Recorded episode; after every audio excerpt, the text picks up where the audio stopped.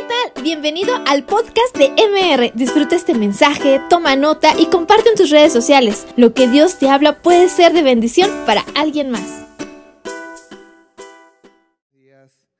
Qué gusto, qué honor para mí estar acá en la casa del Señor hoy domingo, día del Señor. Y agradecido porque Dios nos ha despertado hoy, amén. A veces uno se puede olvidar de poner la alarma, pero gracias a Dios que Él nos olvida de despertarnos y hacer bombear nuestro corazón. Hermanos, hoy en la tierra, y no solamente en México o en Perú, atravesamos momentos que desafían nuestra fe. Y vemos contextos que aparentemente parecen novedosos. Y muchas veces los cristianos y la iglesia se pregunta, ¿qué debemos de hacer frente a los nuevos desafíos? Por ejemplo, en los temas de la pandemia, o en los temas de género, o en el tema de la homosexualidad, o en el tema del aborto. Aquellos temas que son polémicos y que generan controversia. Pero yo quisiera remitirme a la palabra para empezar el día de hoy en Eclesiastés 1.9. Y dice así, ¿qué es lo que fue? Lo mismo que será. ¿Qué es lo que ha sido hecho? Lo mismo que se hará. Y nada hay nuevo debajo del sol. ¿Hay algo de que se pueda decir, he aquí, esto es nuevo? Ya fue en los siglos que nos han precedido. No hay memoria de lo que precedió, ni tampoco de lo que sucederá habrá memoria en los que serán después. Este pasaje nos demuestra que la historia no es lineal como muchas veces nosotros imaginamos. El desarrollo y el avance científico puede ser lineal, pero la condición humana, el corazón del hombre, no va progresando a sí mismo y se va redimiendo, sino que es más como un círculo. Por eso la pregunta es, ¿habrá algo verdaderamente nuevo debajo del sol? Que alguien puede decir, esto es novedad. ¿Cuándo se ha escuchado del matrimonio homosexual? Pero esta pandemia, qué terrible. Y a veces nosotros creemos que afrontamos escenarios completamente nuevos. Pero la Biblia es clara y nos recuerda que no hay nada nuevo debajo del sol, solo que el hombre no tiene memoria para recordarlo. Por ejemplo, cuando el apóstol Pablo inició su ministerio y cuando escribe la epístola a los romanos y cuando ejerce, el emperador Nerón no había tenido uno ni dos, sino tres matrimonios homosexuales. Una situación mucho peor de la cual nos encontramos. Porque hasta que yo sepa, en México nadie ha tenido un presidente de un matrimonio homosexual, ni siquiera uno. Pero en la época de Pablo no hubo uno ni dos, sino tres. Y el tercer matrimonio homosexual fue con su ex esclavo que se llamaba Pitágoras, el liberto Pitágoras. Y esto no hizo que Pablo se intimidara y dijera, ciertamente se acercan los últimos días, ¿no? Ya no hay nada que hacer, no. Sino que él no se avergonzaba de compartir el Evangelio de nuestro Señor porque sabía que era poder de salvación para todo aquel que cree. Entonces, muchas veces, cuando nosotros vemos las circunstancias, podemos preguntarnos cuál es el rol de la iglesia. Y es ahí donde debemos recordar las palabras que Pablo le da a Timoteo y le dice que recuerde que la iglesia es estandarte y baluarte de la verdad. La verdad. El cristianismo se distingue por esta, por esta razón principal, porque es la única religión que profesa haber encontrado no una verdad, sino la verdad. A diferencia de los nihilistas, de los musulmanes, de los budistas, los cristianos somos portadores de la verdad. Y esa verdad nos hace verdaderamente libres. Esa verdad es el fundamento de la justicia. Porque la palabra dice, los juicios del Señor son justos y son verdaderos a la vez. No se puede disociar la justicia de la verdad. Es imposible. En Querétaro, cuando hay un incendio, ¿a quién llaman? Y cuando hay un robo, y cuando la verdad se ausenta, ¿a quién le escribo? ¿Con quién me quejo? ¿Cuál es la institución creada en la tierra para dar testimonio de la verdad? Somos nosotros la iglesia, el estandarte y el baluarte de la verdad. Pero ¿qué sucede cuando la verdad tropieza en la plaza? Vamos al primer versículo de las notas por favor, que esté en Isaías 59, 14 al 15. Y dice así, y el derecho se retiró y la justicia se puso lejos porque la verdad tropezó en la plaza y la equidad no pudo venir. Y la verdad fue detenida y el que se apartó del mal fue puesto en prisión y lo vio Jehová y desagradó a sus ojos porque pereció el derecho. Cuando la Biblia dice acá que la verdad tropezó en la plaza, es un hebreísmo para decir la verdad se ausentó de la esfera pública. Cuando la verdad se ausenta en la esfera pública, cuando la iglesia se ausenta de este mundo, olvidando que somos sal de la tierra y luz del mundo, ¿cuáles son las consecuencias? Claramente, dice. Por ahí debe estar, si me ayudan con Isaías 59, 14 al 15, dice, y el derecho se retiró, la justicia se puso lejos, la equidad no pudo venir, y la verdad fue detenida, y el que se apartó del mal fue echado en la cárcel. Pero lo vio Jehová y desagradó a sus ojos porque pereció el derecho. Gracias a Dios que servimos un Dios justo, que no es indiferente a la injusticia. Cuando perece el derecho, Dios lo ve y le desagrada a sus ojos. Por eso la palabra es clara y nos dice, perseguid justicia y solamente justicia perseguirás. No te dice perseguirás la ley. El propósito de la ley es servir a la justicia. El propósito de la casa es albergar el hogar. Pero ¿qué sucede cuando esto se distorsiona o se pervierte? El uso natural o la razón por la cual fueron creadas las cosas, la teleología, el propósito de las instituciones, las personas, la iglesia. Pues la Biblia es clara. ¿Qué dice? Si la sal no saliniza, solo sirve para ser echada. Será pisoteada por los hombres. Hermanos, en tiempos como estos que vivimos y en todo momento, nuestra mirada como iglesia del Señor debe estar fija, no en las redes necesariamente o en las noticias, o en lo que dice el vecino, o en lo que dice la televisión, sino fija en el Señor. ¿Con qué contrastamos las noticias falsas? No con una página web, con la palabra de Dios. Porque es cierta y es verdadera. Y vivifica y resucita a que está muerto. Es la única espada que cuando lo blandes, en vez de matarte, te resucita y te da vida. En vez de dañarte, te sana. Y hermanos, es en ese sentido que quiero compartir la experiencia de Pablo como apóstol. Hay muchos libros escritos sobre Pablo, y quiero citar particularmente uno que es de David Mock, un jurista que hace un estudio sobre los juicios que Pablo atravesó durante su ministerio. Cuando nosotros leemos la Biblia, nos gozamos con la valentía de Pablo, el Espíritu Santo que estaba con él. Vemos cómo valientemente sobrevive tres naufragios. A la primera nomás, ¿quién regresa al mar? A la segunda, a la tercera. Pablo, un hombre que Dios mismo había tocado, que cuando lo herían de muerte en la entrada del pueblo, en vez de llamar a la ambulancia y pedir un taxi e irse rápidamente a atenderse, herido de muerte, es decir, en coma, se arrastraba al templo, al pueblo. Y la gente decía, pues está loco, ¿no? Casi lo hemos matado y encima regresa. Porque había otro poder que habitaba en él. No era su ánimo lo que lo impulsaba, era el Espíritu Santo que estaba con él. Y le daba poder para hablar con denuedo la palabra de Dios y no se avergonzaba el Evangelio.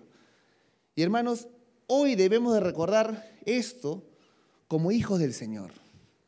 Nosotros debemos de vivir para la gloria de Dios, no para la gloria del hombre, para la gloria de Dios. Ese es el propósito por el cual hemos sido creados.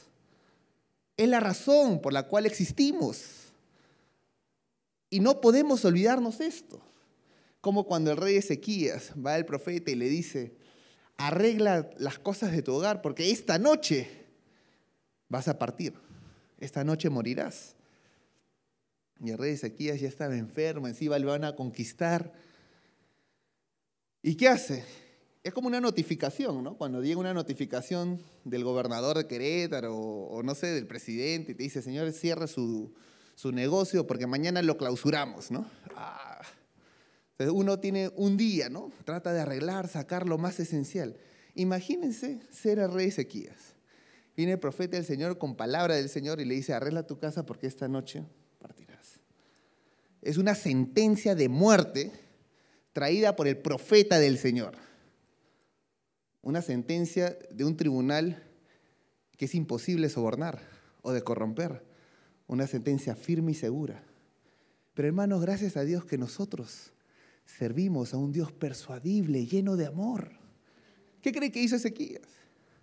En ese momento se puso de rodillas, se puso a orar y le pide, Señor, recuerda todo lo bueno que hice. Pero hay un pasaje maravilloso en Isaías donde le dice, Señor, le dice, como el Seol, como la tumba, como la muerte, podrá adorar tu nombre. En otras palabras, el, el rey volvió en sí y recordó el propósito por el cual estaba vivo. Y en ese momento el Señor se le acerca al profeta y le dice, un momento, un momento. Ya había salido del palacio, ya estaba caminando afuera. Y viene el Señor y dice, un momento, le dice, he escuchado el clamor de mi hijo, regresa otra vez al palacio y dile que 15 años más de vida le añadiré. Hermanos, nosotros servimos a un Dios persuadible, un Dios que no rechaza un corazón contrito y humillado, un Dios cuyas sentencias pueden ser movidas por un corazón arrepentido, que vuelve en sí, que recuerda el propósito por el cual estamos sentados con vida.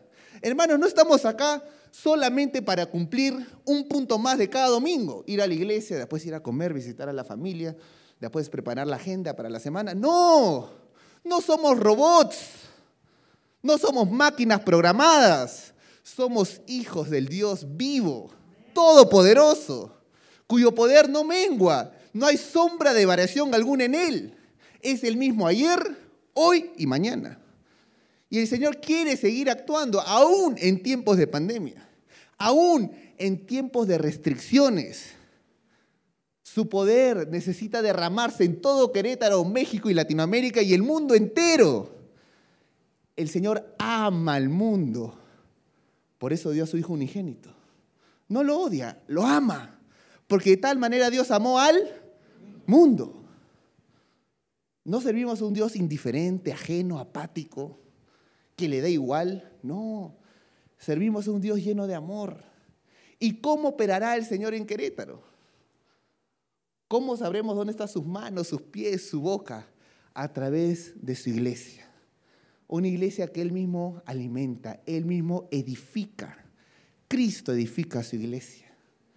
No somos los predicadores o los pastores, nosotros cumplimos la función delante de nuestro Señor, porque nos toca obedecer.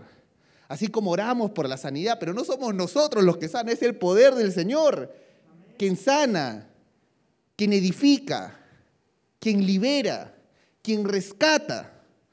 Vayamos con la presentación de Pablo, el apóstol, para poder un poco poner en contexto lo que vivía nuestro, nuestro apóstol Pablo. Y empiezo citando a algunos contemporáneos de su época. Cuando nosotros leemos la Biblia, vemos las palabras del apóstol Pablo, pero pocas veces nos ponemos a investigar qué decían los contemporáneos de Pablo. Había gente famosa como Séneca, Virgilio, Tácito. Y por ejemplo, Virgilio describía la época que vivía Pablo de la siguiente forma. Se confunden el bien y el mal. Hay tantas guerras por todo el mundo y tantas formas de mal ya no se respeta ni el arado.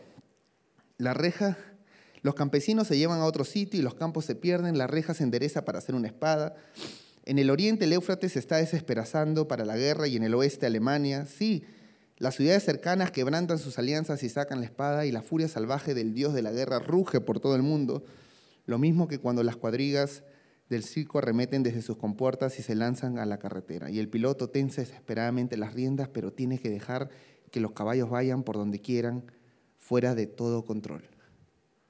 Era un momento donde no había estabilidad política ni seguridad, revuelta por los tumultos bélicos, donde todo se había salido de control. Y lo describe, ¿no? Como un cochero que había perdido control, ya suelta los caballos y cada uno hace lo que quiera. Tácito, el historiador, dice, Estoy entrando en la historia de un periodo rico en desastres, tenebroso en guerras, rasgado de sediciones, salvaje hasta en sus momentos de paz. Todo estaba en un delirio de odio y terror. Se sobornaba a los esclavos para que traicionaran a sus amos, los libertos a sus patrones. A que no tenía enemigos, le destruían sus amigos. Tito Livio, otro historiador, dice, Roma no podía soportar ni sus males ni los remedios que podrían haberlo curado. Propercio, el poeta, dice, veo a Roma, a la soberbia Roma, perecer víctima de su propia prosperidad. El satírico Juvenal dice, la tierra ya no produce más que hombres malos y cobardes. Por tanto, Dios, sea quien sea, mira hacia abajo, se ríe de ellos y los odia. Séneca, que fue consejero imperial, dice, era una edad sacudida por la agitación de un alma que ya no era dueña de sí misma. Juvenal una vez más dice, se cierne sobre Roma un lujo más despiadado que la guerra. No hay delito ni obra de codicia que falte desde que Roma acabó con la pobreza, el dinero, nodriza de libertinaje, y la riqueza enervadora socavaron el nervio de una edad con sucio lujo. Séneca dice, nos preguntamos qué, no preguntamos qué es una cosa, sino cuánto cuesta dinero que arruina el verdadero valor de las cosas. Lucrecio dice, esa amargura que fluye de la misma fuente del placer. Tácito, cuanto mayor la infamia, más salvaje la delicia. No hay nada de lo que dijo Pablo del mundo pagano que no hubiera sido dicho por los mismos moralistas de su tiempo. Cuando Pablo escribe la epístola a los romanos y describe, da el diagnóstico de la sociedad y dice, han cambiado el uso natural, con injusticias ocultan la verdad, adoran a cuadrúpedos, no al creador, sino a criaturas. Aún las mujeres han cambiado el uso natural de las relaciones sexuales. Comienza a describir lo que decía Pablo, no era la expresión enervada o no recurría al hipérbole por una estrategia lírica, no. Era la descripción que todos los demás hacían de la edad, como hemos visto. Y el vicio no se limitaba a las manifestaciones más crudas animales, la sociedad estaba contaminada de arriba abajo con vicios contra la naturaleza. 14 de los primeros 15 emperadores romanos eran homosexuales. Lejos de cargar las tintas, Pablo se contuvo en su descripción de Roma y era allí donde anhelaba predicar el Evangelio del que estaba orgulloso. El mundo necesitaba un poder capaz de producir salvación. Y Pablo, sabía que ese poder no existía nada más que en Cristo. Hermanos, no importa el contexto, la situación que atravesemos en nuestras naciones, en nuestros continentes, solo hay un poder que puede salvarnos. Y no se encuentra en una persona, en un partido político, en un movimiento social, se encuentra solamente en Cristo. La verdad que libera. Sófocles decía, la verdad puede más que la razón. Así como la ley tiene como función servir a la justicia, la razón tiene como propósito servir a la verdad. Pero ¿qué pasa cuando la razón no sirve a la verdad? Se convierte en falacia, en un sofisma. Y hoy nos gobiernan los sofismas. Y se ha perdido el discernimiento que nos permite preguntarnos qué es la verdad. ¿Es cierto lo que se dice? Nos hemos dejado influenciar por la propaganda de este mundo, que nos quiere amoldar a este mundo y hacernos perder perspectiva de la eternidad. El tiempo que nosotros atravesamos en esta tierra es solo un peregrinaje, nada más. Estamos de paso. Pero nosotros creemos en la vida eterna. Por lo tanto, sabemos que esta intersección entre el tiempo y la eternidad es un chasquido. Se va a ir. Y por eso nosotros no tenemos la actitud de este mundo frente a la adversidad. ¿Y qué es la actitud? Son las emociones que te producen ciertos sentimientos. Nosotros no nos asustamos como el mundo se asusta, ni nos emocionamos como el mundo se emociona, porque nosotros habita otro espíritu. Nosotros no vemos las cosas como son, sino como deberían de serlo. Por eso la palabra es claro en 1 Tesalonicenses 4, del 13 al 14, y hago este paréntesis para regresar al tema, que dice así, y ahora, amados hermanos, queremos que sepan lo que sucederá con los creyentes que han muerto.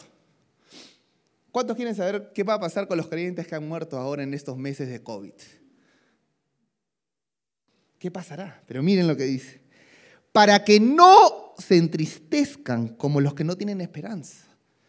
El cristiano no puede estar deprimido. Ay, se me murió. Dice la palabra. Y ahora, amados hermanos, queremos que sepan lo que sucederá con los creyentes que han muerto, para que no se entristezcan como los que no tienen esperanza.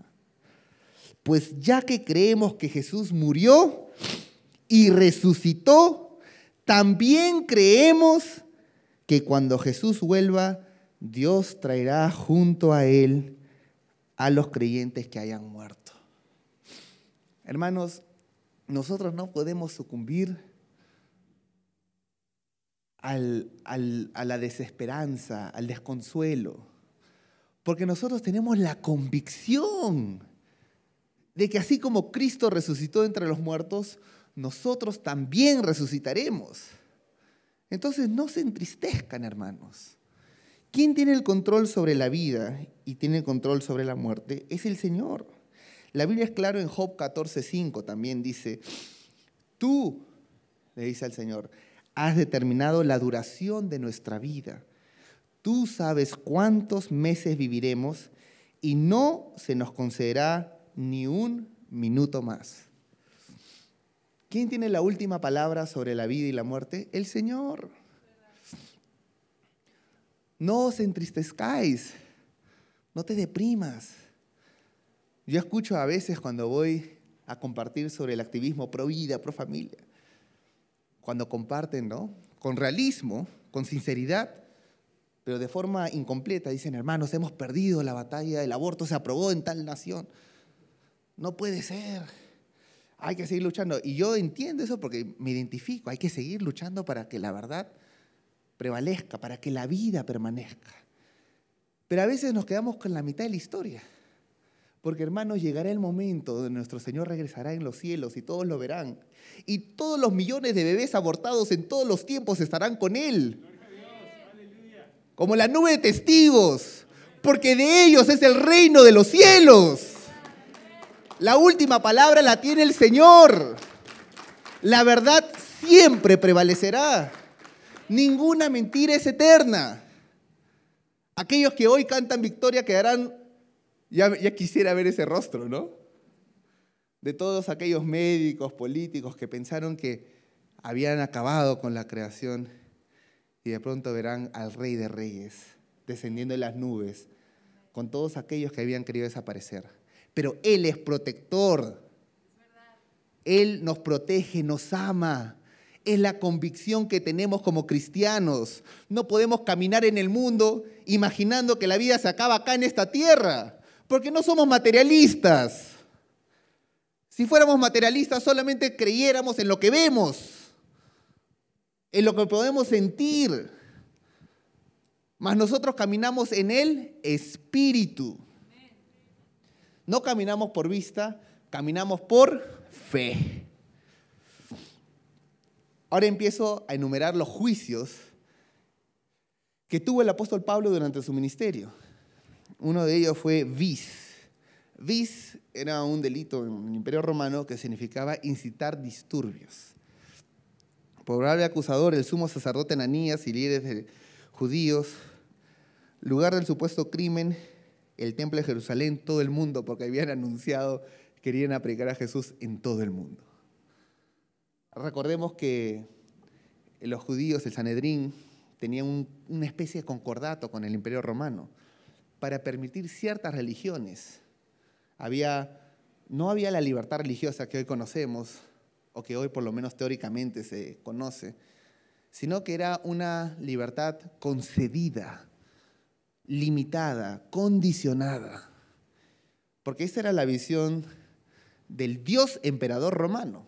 Recordemos que el emperador romano tenía cargo de Dios, así como el emperador de Japón, Aikito, en la Segunda Guerra Mundial, después de las dos bombas nucleares, recién renunció a su cargo de Dios. Pero esa es la condición humana. El hombre se imagina a Dios. Dios emperador. Por eso la condena del imperio romano contra Jesús, contra el apóstol Pablo y contra el apóstol Pedro fue lesa majestas, que significa lesa majestad. No reconocer la deidad absoluta del rey, del emperador romano. O sea, en términos políticos o jurídicos, seguimos a un subversivo.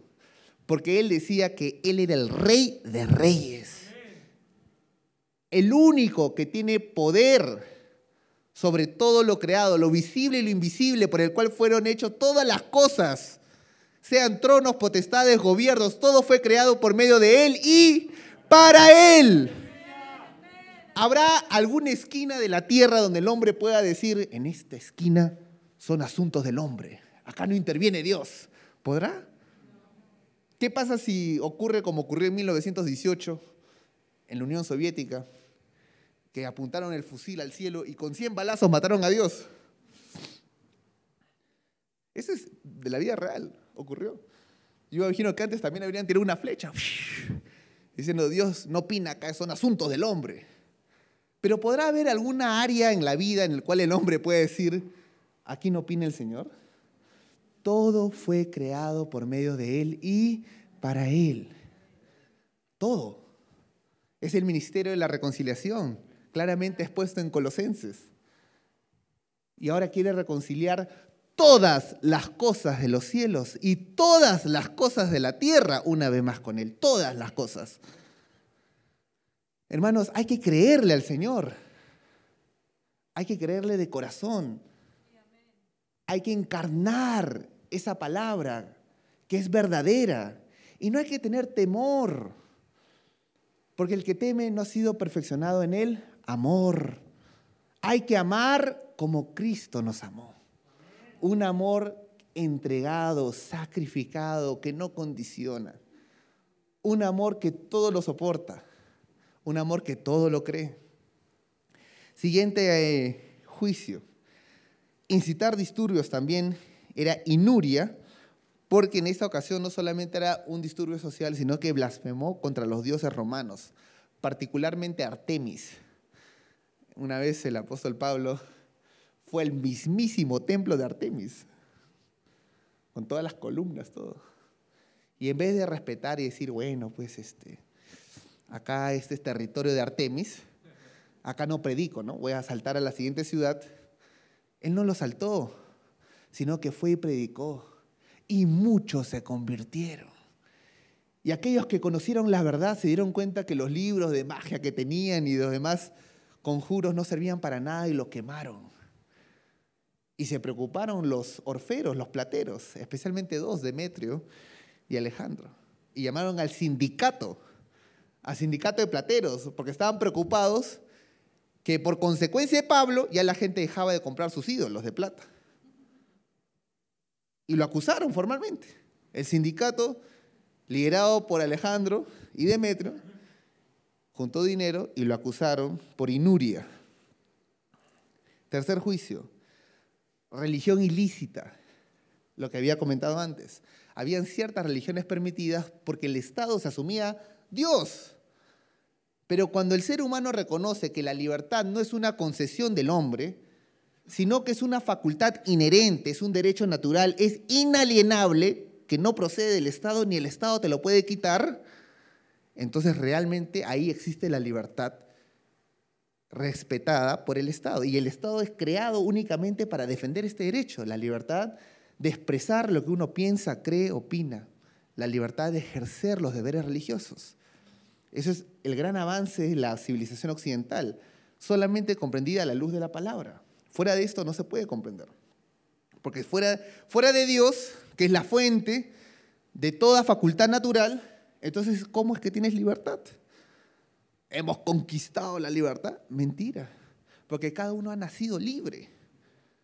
O alguien acá puede programar su cerebro y dice, no, yo ya me convertí, me compré mi chip afuera de la iglesia, dice pensamiento de Cristo. Me lo inserté y ahora ya no tengo que lidiar con ninguna tentación. No. Todos somos librepensantes. No existe ser humano que no sea librepensante. Todos somos librepensantes porque Dios nos hizo libres para reflejar su semejanza. Todos somos libres. Por lo tanto, cuando uno reconoce que hemos sido creados libres, entonces reconoce que ese derecho a la libertad es un derecho natural, inalienable, cuya procedencia no es del Estado, sino de Dios mismo. Pero en esa época seguían pensando que la libertad era una concesión del hombre. Lo acusaron de religión ilícita, promoviendo una nueva religión ilegal. Lo habían acusado de profanar el templo. Cuarta acusación, otra vez religión ilícita. Probable acusador en inscripto, lugar del crimen, todo lugar donde Pablo iba. ¿no? Qué maravilloso. Pablo pues iba de iglesia en iglesia, de Gálatas, Efesos, Corinto, pero en su corazón siempre quería llegar a Roma. Qué maravilla, ¿no? En vez de huir, quería llegar al centro, al epicentro y proclamar a Cristo Rey. Quinta acusación. Esta acusación se ha, renacido, ahora está de moda. Se llama colegia. Hoy, ¿saben cómo se llama colegia? Lavado de activos tener fondos ilegales. O sea, Pablo también lo acusaron de lavado de activos. Es por eso que tuvo que explicar en hechos que no es que lavaba activos, sino que todos lo tenían en común. Sexta acusación, inuria, difamación, posible golpe al sumo sacerdote, cuando lo llamaron una vez al Congreso. Séptima acusación, incitar revueltas, mayestas, traición. Octava acusación, religión ilegal, otra vez más. Novena, religión ilegal. Décima, alterar el orden social. Lo acusaron los dueños de los esclavos cuando él mencionaba, pues ya no hay esclavos, ¿no? Todos somos uno en el Señor, no hay ni hombre ni mujer, todos somos uno en el Señor. Décimo primera acusación, religión ilegal. Décimo segunda, asusar rebelión y sublevación de los esclavos. Incitar disturbios. Y ahí podemos parar con los trece juicios que hoy uno puede ir y revisar en los anales de la historia en Roma y uno puede revisar los casos. ¿Esto qué significa?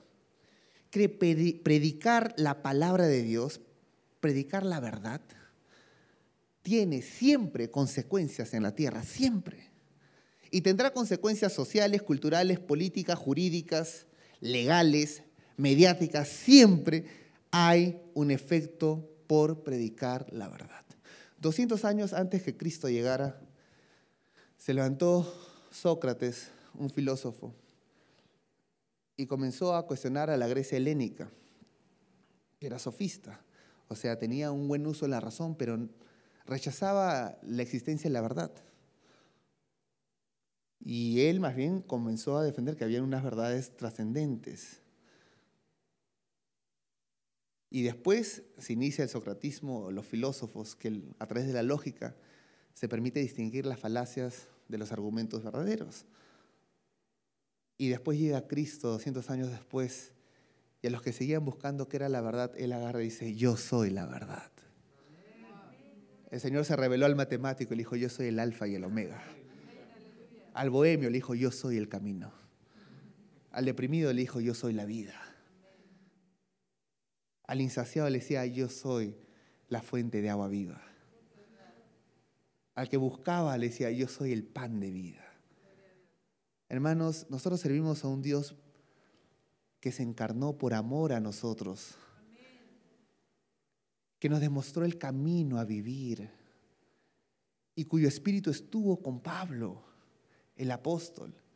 El apóstol Pablo era dirigido ¿Por el cálculo humano, la conveniencia humana o por el Espíritu Santo? Por el Espíritu Santo. Y cuando uno está dirigido por el Espíritu Santo, ya no responde a las coordenadas humanas. Porque el Espíritu sopla por donde quiera. Nadie le puede programar al Espíritu Santo y decir, hermanos, vamos a conspirar para secuestrar al Espíritu Santo a este templo de Querétaro, nada más, ¿no? Nadie lo puede confinar al Espíritu Santo. Si nosotros no hablamos, las rocas hablarán. Es un privilegio, es un gran honor servir a nuestro Señor. Y como lo mencioné al inicio, cuando Nerón, el emperador, tuvo su tercer matrimonio homosexual con su ex esclavo Pitágoras, lo hizo con toda la tradición romana y lo coronó emperatriz de Roma. O sea, como decir, primera dama. Y Pablo no se quedó ahí nomás mirando, sino que Pablo fue, escribió la epístola y se fue a Roma a dar testimonio de la verdad. Hermano, eso es lo que distingue al cristiano de cualquier otra religión. ¿Cuál es la diferencia? Que nosotros, una vez más, no decimos conocer una verdad, sino la verdad absoluta. Y quiero dar algunos ejemplos cómo eso se traduce en el quehacer diario. ¿Un cristiano podría entonces ser cómplice de la mentira? ¿Podría vivir siendo esclavo de la mentira, esclavo del pecado? No, Pablo dijo, he dejado de ser esclavo del pecado y ahora soy esclavo de la justicia. En un debate en Perú, como vocero del colectivo Con mis hijos no te metas, que se creó para luchar contra la ideología de género, eh, me invitaron al presidente de la Federación Transexual del Perú. Era una mujer que había venido disfrazado de hombre. Y realmente parecía hombre. Hasta se había inyectado hormonas de tal forma que tenía vello facial y tenía músculo y tenía vestimenta, ¿no? Entonces me dice, señor Rosas, ¿usted qué le tiene que decir al señor Michael Romani? Y dije, bueno, gracias por la invitación a la entrevista. Muy buenas noches, señora. Es un gusto conocerla. ¿Qué cosa? Me dice. No se lo permito. En este momento rectifíquese. Y el periodista me dice, señor Rosas, por favor, este, el debate ni ha empezado y usted no puede iniciar atacando. Le pido que por favor se rectifique para continuar con el debate. Dije, bueno, lamentablemente no puedo rectificarme. ¿Pero por qué no? Me dice. Porque soy cristiano. Y como cristiano no puedo ser cómplice de una mentira. Pretender no saber lo que aquí todos sabemos y no sentir lo que aquí todos sentimos. Fingir no conocer la verdad. Entonces en ese momento el transexual me dice, señor Rosas, lo puedo denunciar por discriminación de identidad de género. Y en ese momento la ley estuvo vigente en el Perú, que duró menos de tres semanas. Pero en ese lapso que estuvo vigente se dio la entrevista. Y me dice, y la ley dice que si usted me discrimina por identidad de género, será privado de la libertad no menor de tres años ni mayor de cinco años. Así que si no quiere ser denunciado penalmente, rectifíquese. Y yo agarré y dije, bueno, entonces me declaro culpable, pues. Culpable de proclamar la verdad. Aquí me tienen, denúncienme. Yo encantado, gozoso de ir a la cárcel por la verdad. Hermanos, después de esa entrevista, el pueblo cristiano en Perú se levantó, marchamos, luchamos no como dos ni tres grupos, sino como un solo hombre. Y no una ley, nueve leyes de género se derogaron en una semana. Y Dios nos dio su favor. Y en el Perú nunca se aprobó la unión civil, aborto, matrimonio homosexual, adopción de niños por pareja gay, el concepto de orientación sexual, identidad de género, nada. Dios ha permitido que el Perú se mantenga invicto. Pero esto es porque han habido personas que se han puesto a la brecha. Y no solamente mi persona, han habido muchas más. Porque basta un valiente, un loco al inicio, ¿no? Para generar la controversia y después, poco a poco, en el Twitter comenzaba a salir, bueno, si se va a la cárcel, a mí también denúncienme. Y por ahí otro pastor se acordó y dijo, para mí también denúncienme. Porque se acordaron seguramente lo de Pedro y Juan en Hechos 4. Los dos últimos capítulos de Hechos 4. Maravilloso. Cuando Pedro y Juan eh, fueron llevados al Sanedrín, que era el Congreso de su época, por predicar a Jesús, que no era permitido. No era permitido. Le habían prohibido expresamente predicar sobre Jesús. Y ellos, ¿qué hicieron? ¿Se sometieron a la ley injusta? No. Porque nosotros solo habemos de perseguir a la justicia, no a la ley injusta. Es una gran diferencia. Y cuando ellos fueron llevados ante el Sanedrín, y después en Hechos 5 seguimos viendo cómo volvieron en una segunda sesión en el Sanedrín, nosotros vemos, es en Hechos 5, por favor, Hechos 5, los dos últimos capítulos de Hechos 5. Dice así, después que casi, casi los condenan a muerte. En el segundo servicio voy a compartir Hechos 4 y Hechos 5 para tratar de hacer una secuencia de lo que estoy iniciando hoy con el apóstol Pablo. Pero esta parte es fenomenal, dice así. Después de que los habían azotado porque los querían dar muerte, ¿no? Les querían dar muerte. Se, felizmente se levantó un, un representante de la bancada de los fariseos llamado Gamaliel y dijo, no, pero ya como estos han habido antes, ¿no? No vaya a ser que estos estén con el Señor y nos encontremos luchando contra el Señor. Entonces, en vez de darle muerte, los llevaron a ser azotados. Les dieron escarmiento. Pero dice así, Hechos 5, capítulo 41. Y ellos salieron de la presencia del concilio, gozosos de haber sido tenidos por dignos de padecer afrenta por causa del nombre. Y vemos el capítulo 40, miren, para ver qué significa haber padecido afrenta, dice. Y llamando a los apóstoles después de azotarlos, les intimaron que no hablasen en el nombre de Jesús y los pusieron en libertad. O sea, el castigo del Congreso fue azotarlos y prohibirles de predicar. Así concluye el Congreso. Los azota y les prohíbe. Y ahora sí vamos con los dos capítulos. Dice, pero ellos salieron de la presencia del concilio tristes, adoloridos, quejosos, cabizbajos. ¿Ustedes imaginen esa salida? ¿Se imaginan ahora, pues, que se registre en la televisión nacional en México, en el Congreso, y sale la televisión, señores, vemos la salida de Pedro y Juan. Y todos flagelados con sangre. No salieron así, si no salieron cosas. ¡ah! ¡Gloria a Dios! ¿Por qué? Porque habían sido tenidos por dignos de padecer afrenta por causa del nombre. Y no solamente salieron gozosos, sino que miren cómo termina Hechos 5. O sea, ¿recuerdan lo que la última palabra del Congreso fue intimarlos a que no hablaran en nombre de Jesús? Pero miren cómo termina este, este capítulo. Dice, y de vez en cuando, dice, y los domingos, y todos los días en el templo y por las casas no cesaban de enseñar y predicar a Jesucristo. No cesaron. Hermanos, cuando nos digan, no pueden decirle al homosexual que puede dejar de ser homosexual, porque si lo hacen constituye una violación y las terapias de conversión están prohibidas por ley, porque lo dice el Estado, porque lo dicen los Estados Unidos de México, porque lo ratifica la OEA, porque lo dice la ONU. Hermanos, nosotros servimos a un tribunal supraterrenal, ni siquiera supranacional, supraterrenal. Y nosotros nos movemos por otra ley, los mandamientos del Señor. ¿Saben que en Hechos 4, Pedro y Juan le preguntan al Congreso, juzguen ustedes si más vale obedecer a los hombres antes que a Dios? Pero en Hechos 5 les dicen, es necesario obedecer a Dios antes que a los hombres.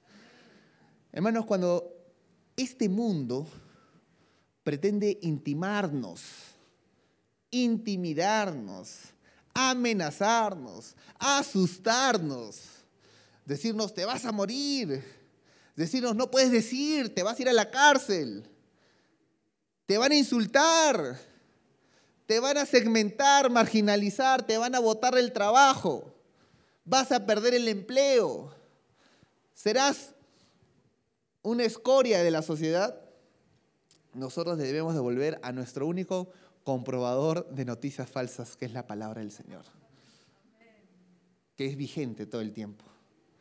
Y debemos recordar que si nosotros respiramos ahorita, en este instante, si usted respira ahorita, es por la sola gracia de Dios. Y si usted vive, es para su gloria, para la gloria de Dios. Y nosotros, como cristianos, debemos de ser testigos de la verdad. No puede existir en la tierra una sociedad post-verdad mientras la iglesia del Señor Jesucristo esté en la tierra.